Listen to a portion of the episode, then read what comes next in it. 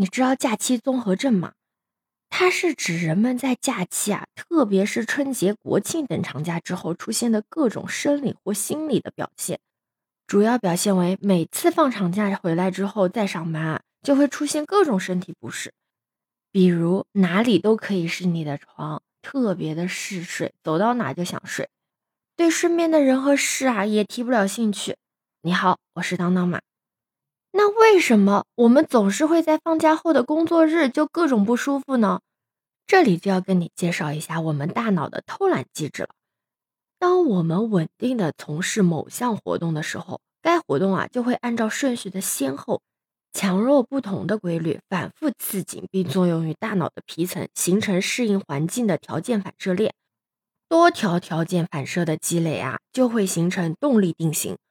动力定型形成后，刺激物再次作用的时候，条件反射链便会自动的出现。这个时候，我们不需要刻意的思考，就可以顺利的进行相关的活动了，大大的减少脑力和体力的消耗，提高了工作和学习的效率。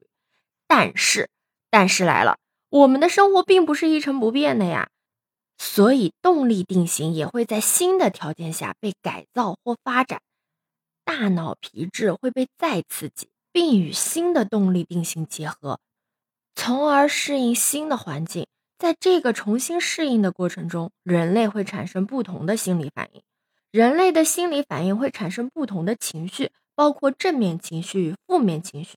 正面情绪是有益于身心健康的，那负面情绪的增长啊，就会影响工作和生活的顺利进行，继而引起身心损伤。所以，假期综合症并非是疾病。而是由负面情绪导致机体功能紊乱的一组症候群。简单的来讲，就是说我们稳定从事某种活动的时候，为了减少能耗啊，大脑会形成一种惯性。当惯性突然打破的时候，则需要重新适应和建立，而这个过程中会产生不同程度的不适反应。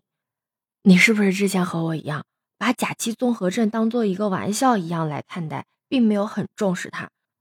我后来查了资料之后才发现，原来假期综合症啊也是会造成一些损害的，它会引发抑郁、心律失常、睡眠障碍、肠胃不适、皮肤损伤等等。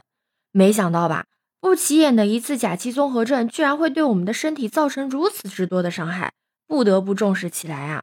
所以，面对节后上班的各种不适应、不舒服，我在这里给你找到了三个解决方案。第一个就是五官调节法。顾名思义嘛，就是以眼、耳、鼻、口来调节身心健康。用眼睛读书、看报、欣赏书画作品，饱览自然风光，带来身心愉悦的同时，也分散了注意力。用色彩影响情绪感受，缓解了不良情绪。用耳朵呢，去听一些舒缓优雅的音乐。用鼻子呢，可以去闻一些精油啊和香薰。嗯，柑橘可以镇静，薰衣草可以镇静舒缓，芳香疗法啊可以改善抑郁和焦虑。有研究表明哦，接受芳香疗法的抑郁症患者的焦虑程度啊会明显的改善，症状减轻。用口调节当然是饮食疗法啦，和喜欢的人吃一顿色香味俱佳的美食。在美食当前，我们的大脑会释放大量的多巴胺，不仅会使人产生饥饿感，还会使人心情愉悦、开怀享用呢。但是要注意的是，饮食疗法重在均衡饮食哦。第二个方法是宣泄释放法，这个方法用起来也很简单，就是三个适：适量的倾诉、适度的流泪和适量的运动。适量的倾诉就是向信任的人倾诉心中的委屈、愤怒。不平和一些困扰，适度的流泪不仅能排泄体内的代谢物啊，还能排出抑郁、焦虑，缓解心理、生理上的疲劳。适当的运动呢，可以增加人的自信心，有助于人格的完善，改善睡眠质量，还能提升幸福感。第三个方法是正念解压法。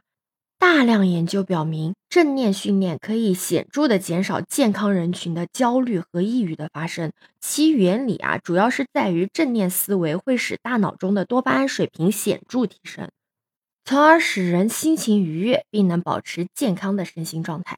可以通过静坐冥想、身体扫描、正念瑜伽等方式进行正念训练哦。我们的日常生活中也可以善用辩证的思维方式，加深对健康和疾病概念的理解，用积极的心态去面对生活和疾病，以达到追求健康的最高层次。最后，希望你能熟练掌握以上快乐的秘籍，上班再也不要腰酸背痛了，每天都元气满满的哟。可以在评论区留下你的想法哦。欢迎收听、订阅走马，我是当当马，拜拜。